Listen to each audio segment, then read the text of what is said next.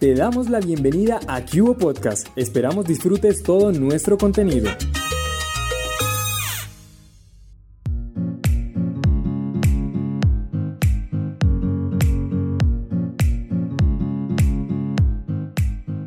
Hoy en Femenina, Cubo te comenta los cuidados, tips y sucesos a tener en cuenta en el mal manejo de una cortadura durante un pedicure y manicure.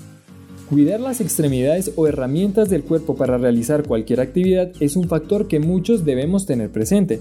De vez en cuando realizar una adecuada limpieza y toque de belleza que brinda el manicure y pedicure es un aspecto más importante de lo que de verdad creemos.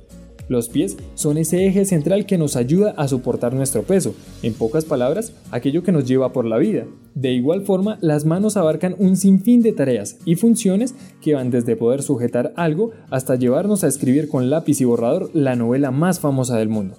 Normalmente el ser humano se encarga de recurrir a los famosos pedicure para darle la atención y toque de belleza que merece, con algún brillo, color o diseño. Lo que no se tiene mucho en cuenta y que en algunos casos va más allá de un simple incidente son las cortaduras o incidentes durante la realización de estos métodos estéticos para manos y pies. Las infecciones son la adversidad principal que a pesar de que se cree por una pequeña o grande cortadura, podría contraer un fatal suceso.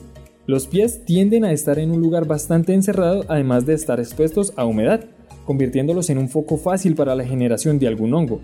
En las manos pasa por circunstancias totalmente contrarias. Al estar tan expuestas y entrar en contacto con múltiples superficies, telas o entornos, hace que se cree un alojamiento de miles de bacterias que nos acompañan mientras no realicemos una adecuada higiene en esta zona.